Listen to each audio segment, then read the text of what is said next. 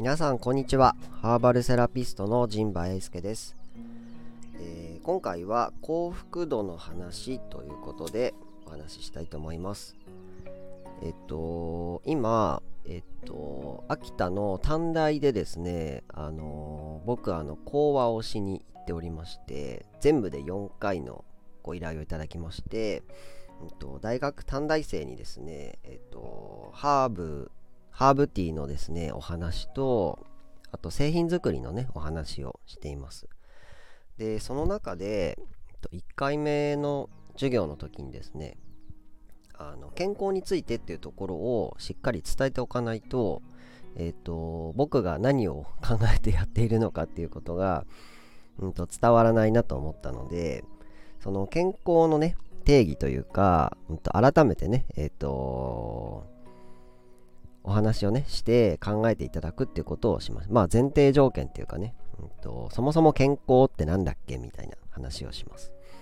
でその時に出てくるワードっていうのがウェルビーイングっていう言葉があるんですね。でこれは、えっと、検索するといろいろ出てきてですね WHO とかもその健康はウェルビューイングウェルビーイングっていう、うんと定義をねなんか書いているんですけども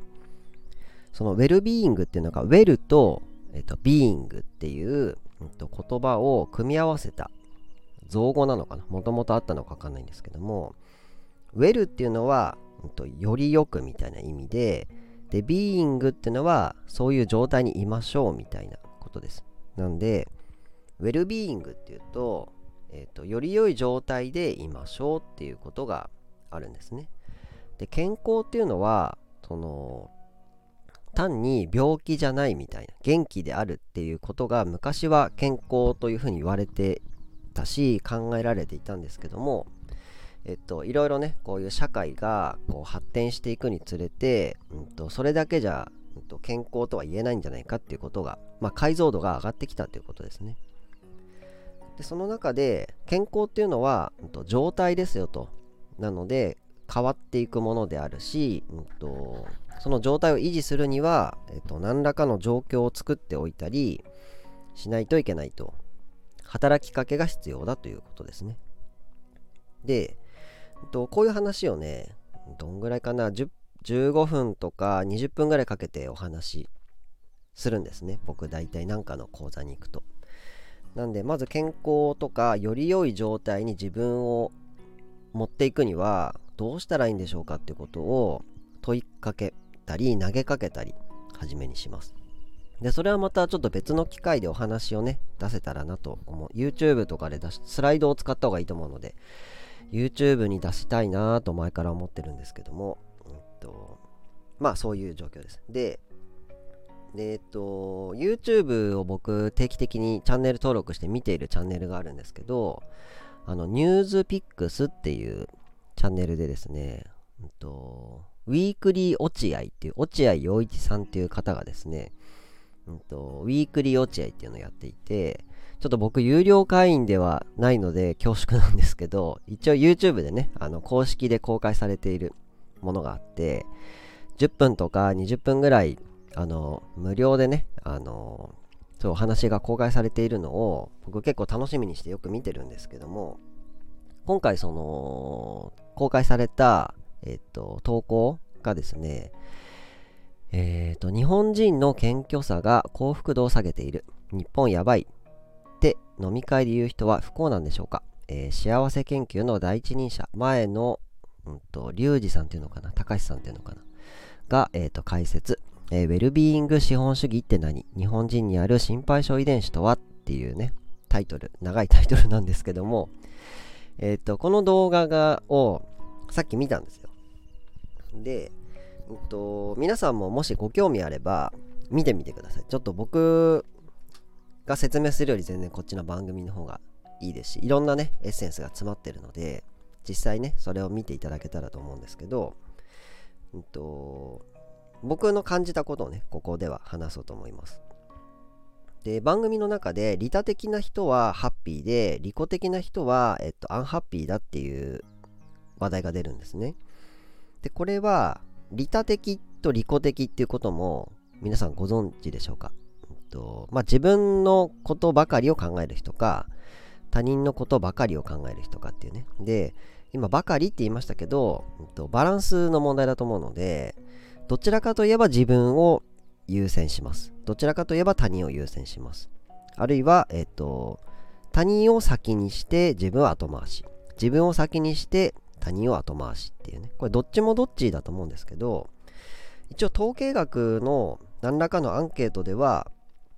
利他的な人の方が幸福度が高いという統計が出ているそうです。なのでまあ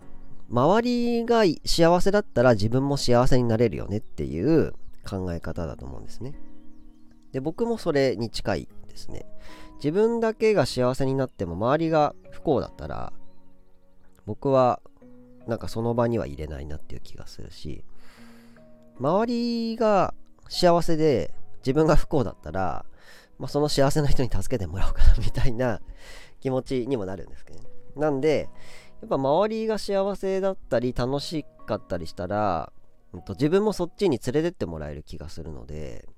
僕は利他的の方がいいなって思うただそのケースバイケースなんでねあの自分のこともやってないのに他人のことを何とかしようとするのはそれはなんか利己とか利他っていう問題以前の話だと思うので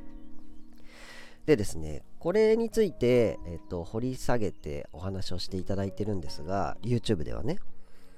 で、この利他的っていうのが、意識的に利他的なのか、無意識的に利他的なのかっていうのがあって、結構、欧米は意識的に利他的なんだそうです。なんで、なんだろうね。なんかその、席を譲るとかも気づいたらやるみたいな。でも、日本人は無意識の利他があってなんかその空気読む感じなんですかねあのみんなマスクつけてるからつけようじゃないけど その、うん、なんかそういうのもあるよねっていうでその利己と利他っていう話どっちみたいなことが議論されたりするんですけどもう一歩踏み込まないといけないんだなっていうその利他にも種類があるよね利己にも種類があるよねっていうことをもっと考えていかないと多分、うんと、な結局なんか話がまとまらずに終わってしまうんだろうなっていう気がします。でまあこの辺のね、うんと、リコとかリタの話とかをこう進めていった時に、うんと、幸福度ってどうしたら上がると思いますかっていう問いかけを、うんと、落合陽一さんがされるんですね前野さんに対して。すると前野さんは、うん、と海外に行くべきだと,、うん、と短い間でもねっていうことを言っていてでなるほどなとで僕も秋田から関西に出てまして6年出てまして戻ってきてますなんでやっぱり一回地元を離れるっていうかそういうなんか違う世界とか違う文化で動いている、うんと、世界があるんだよねっていうことを、うんとしっかり知っておいた方が僕もいいなと思います。でうんとまあ、YouTube をね、まず見てもらえれば、大体この辺の話が語られていますので、ご覧いただいて、で、ここから僕の考察っていうかね、僕がそもそもこれを話そうと思ったことを話したいと思います。で、うんと、まあ、海外に行きましょうって話から思ったのが、うんと、壁の外に出ましょうっていう話に置き換えられると思うんですよ。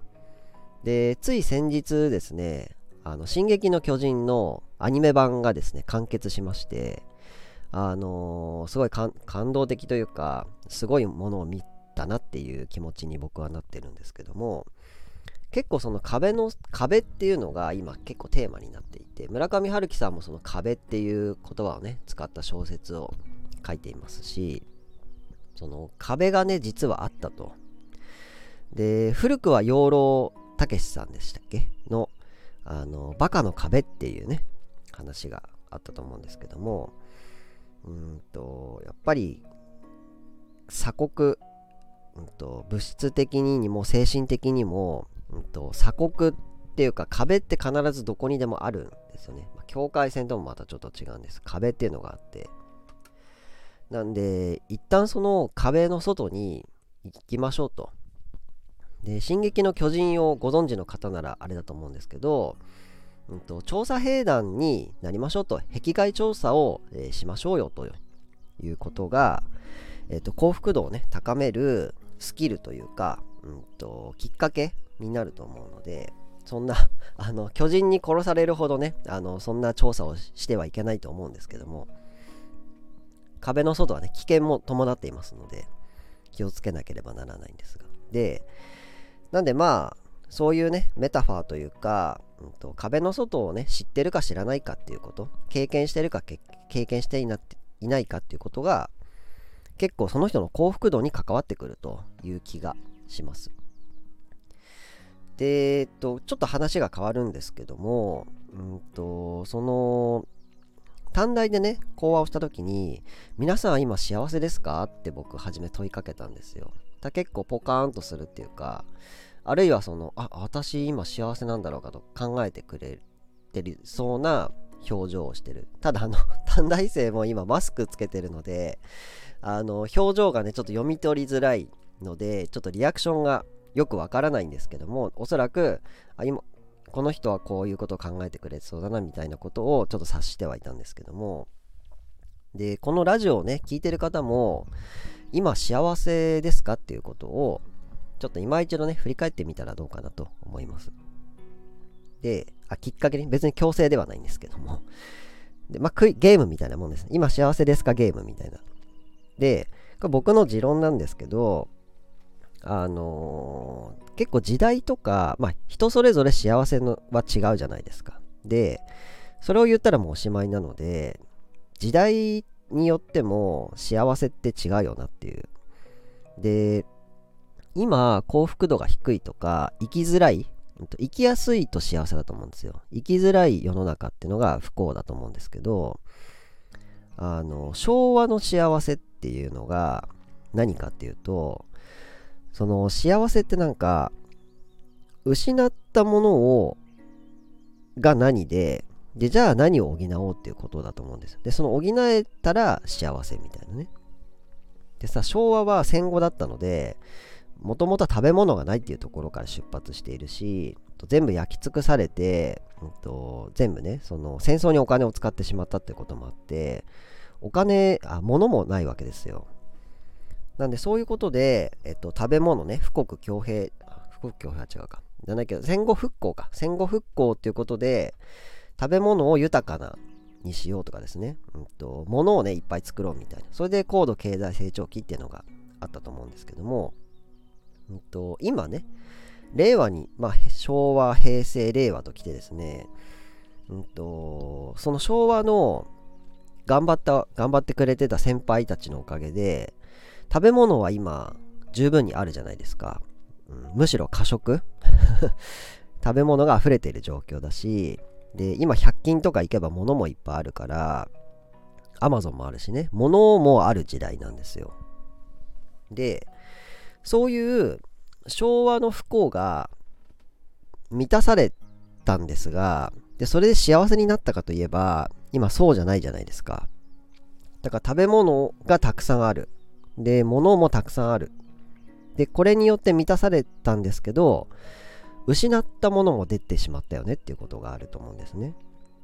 で、それで今、令和、平成令和を得て、今失ってるもの、引き換えにしたものっていうのが、まず時間がないと思うんですよ、皆さん。大体忙しい。で、逆に、うんと、戦後や昭和の時代って時間は多分あったんですよ。うんと、その昭和もまあ長いので、昭和の前期って言ったらいいですかね。後期はバブル崩壊前ぐらいは結構時間なさそうな感じもしましたけどね。でも少なくとも平成、令和の人たちは時間がなさそうに僕には見えますね。みんな忙しそう。で、もう一つはつながりがない。うんと、コミュニケーションが失われていると思います。その昭和の頃って何かしらその近所の人と付き合いがあったり会社の人たちと旅行に行ったりとか、と何かしらその社会との接点っていうかねつながりとかコミュニケーション助け合いみたいなものがあったと思うんですけどまあ時代がこう熟成していくにつれてで食べ物もいっぱいある、物もいっぱいあるってなった時に時間も失っていてでつながりも失っていると。なんで今の幸福論としてはやっぱ時間を作るっていうのが一つ。時間があれば幸せになれるっていうこととあとつながりをもう一回再構築する持てるっていうのが幸せになると思うんですね。で単純に、うんと、もう単純な時代じゃないと思うんですよ。ただ時間があればいいかとかただつながりがあればいいかっていうのじゃなくてこれも 学生さんにお話ししたんですけど 5W2H みたいなことで、うんと、いつ誰が何をどのようにみたいなのあるじゃないですか。でそういうのもといつ時間でしょ？どんないつその時間があったり朝なのか夜なのかとかどこで時間がないのか誰が時間がないのか何の時間がないのかみたいなもうちょっとこう一歩踏み込んで解像度を上げて考えるという意味なんですけども時間をね作るっていうあとつながりもどんなつながりなのかっていうことをね意識しないと,、うんと、ちょっと幸せにはね幸せを感じにくいんじゃないのかなっていう気がします。でえっと時間もね結構喋っちゃった。今日早口で喋ってますけどね。結構時間も今使ってるのでまとめに入っていきたいと思うんですがうんとまあそういうね昭和の幸せを叶えるためには資本主義的なことってとても役立ったんですよ。良かった。いい面を使えたんですけど今どっちかっていうと資本主義が悪い面になっていてでその昭和の時代っていうのはお金っていう物差しがすごくこう強かったしお金の物差しで幸せを図れてたんですけど、うんと、今の時代はお金っていう物差しで幸せが結構測れないような気がするんですよね。そのお金持ちだから幸せとは限らないじゃないですか。なんか詐欺に回ってる人いるしね。あとお金があってもやっぱ不幸になってる人っているじゃないですか。だからお金だけがあっても幸せにはなれないっていうことですね。大事なんですよ。お金っていう物差しも必要なんですけど、もう一本別の物差しも持ってた方がいいよねっていう。で、まあそういうわけで、うんと、物差しをね、もうちょっと変えていこうと。で、それでちょっと YouTube の話題に戻るんですけど、この前のさんがですね、提案してるのが、ウェルビーイング資本主義っていうのをどうでしょうかということをなんか、えっ、と、提案されていました。で、これがですね、あの、ウェルビーイングの資本主義っていうふうに考えるとよくて、とまあ、いわゆる一般的に言う資本主義っていうのは、お金？お金とか株株っていうんですけど、やっぱお金だよね。お金を資本、うんと、物差しにする主義だったんですけど、とウェルビーイングを物差しにする主義はどうですかということなんですね。なんで幸せを資本にするってことです。だからその儲かる方はどっちでしょうっていう物差しだけではなくてあるいはその物差しは捨てて幸せっていう物差しで選択。どっちが自分が幸せなんだろうかと。こっちはえっと美味しいけどジャンクとか、うんと、そこまで美味しくはないけどヘルシーとか。まずいけど超ヘルシーとかね。っていう時にえっと何を自分は物差しにして、えっと、行動を選ぶのかっていうことですね。なんで、儲かりそうだからこの、これを買うとか、えー、まあそういうことだけじゃなくて、役立ちそうだからこれを買うってことじゃなくて、誰かが笑顔になってくれそうだから買おうとか、誰かが喜んでくれそうだからこれをやろうとか、うんと、そういう幸せ、この人が、うんと、幸せになってくれそうだからこれをしようみたいな。で、そういう、なんて言ったら、ウェルビーイング経済っていうんですかね。をえー、作っていけば幸福度は上がっていくだろうという話なのかなと。で、これは僕も今、うんと、結構興味のある話で、うんと、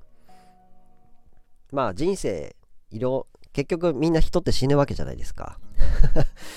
極論を言ったらね。だからやっぱり幸せに生きるた方がいいなって僕は思うようになったんですよ。お金もないと困りますよもちろんなんで、次の話ですね。もうちょっと深い、一歩二歩進んだ先のお話なんですけど、お金のことも、えーと、ある程度やりつつ、ただそのバランスとしては、お金にバランスを傾体重をかけるよりは、幸せの方に体重をかけた方がいいんじゃないかっていうことを僕は今考えているということですね。というわけで、うんとまあ、ウェルビーイング資本主義っていうね、いうのも、なんか僕は希望が持てるなっていう。で、まあ、結果的に幸せだったらお金も多分ついてくると思うんですよね。そもそもお金って そうそう、この話をした方がいいのか。そもそも、うんと、お金は、うんと、手段、この手段と目的の話なんですけど、お金って手段なんですよ。その、1億円貯めるっていうのが目的になる。1億円貯めるってなるとお金が目的なので、貯まって終わりなんですよ。でも人生ゲームした時にさ、死んだら遺産が1億円ありましたと。あ、1億円貯まってよかったねっていうのだったっていうのって、こ人生成功したんだろうかっていう話なんですよ。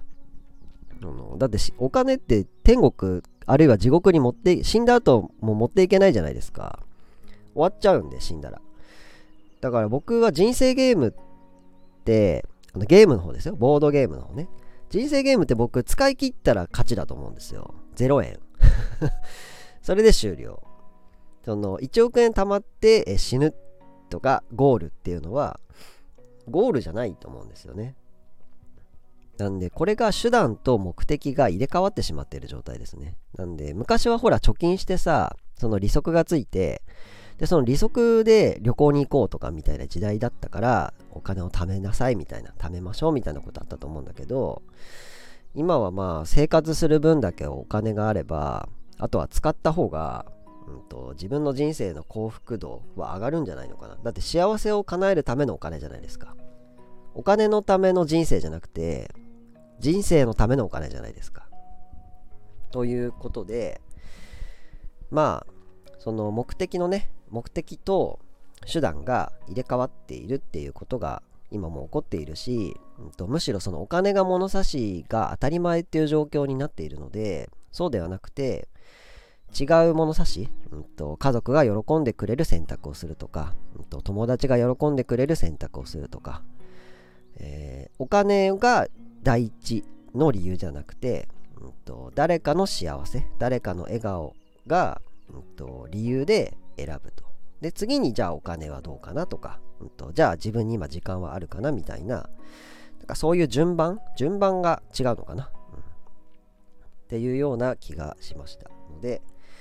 あのただのね資本主義だけじゃなくて、うんと自分はねどういう資本主義何を資本にして生きていくのかと何を人生の糧にして生きていくのかっていうことで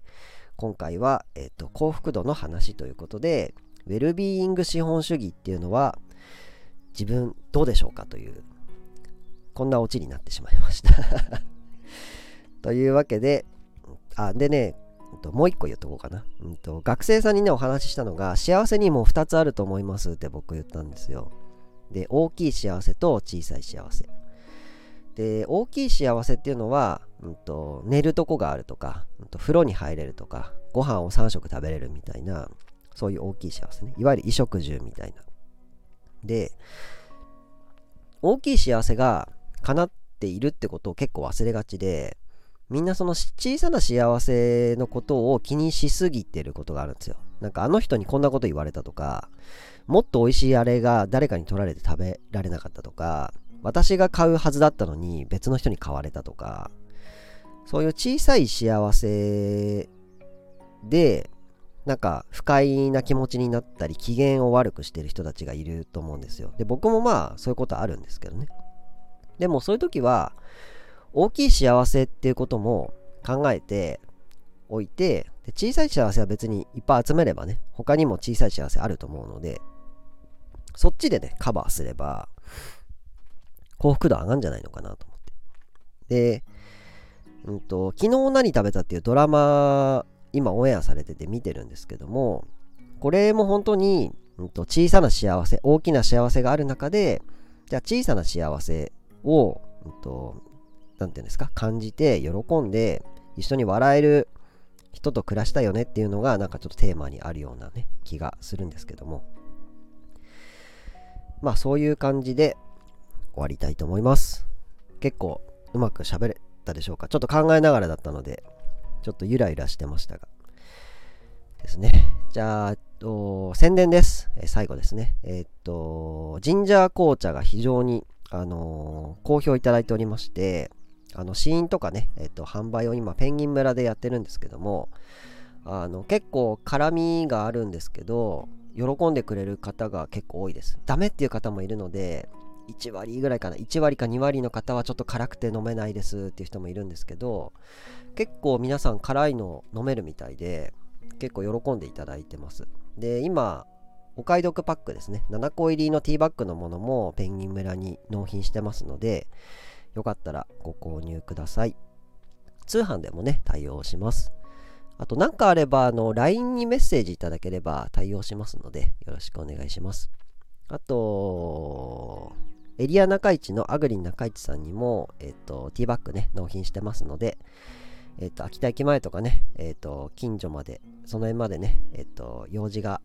あってね、いらした方はお立ち寄りいただけたらと思います。というわけで、今回のラジオは以上となります。最後までご視聴いただきましてありがとうございました。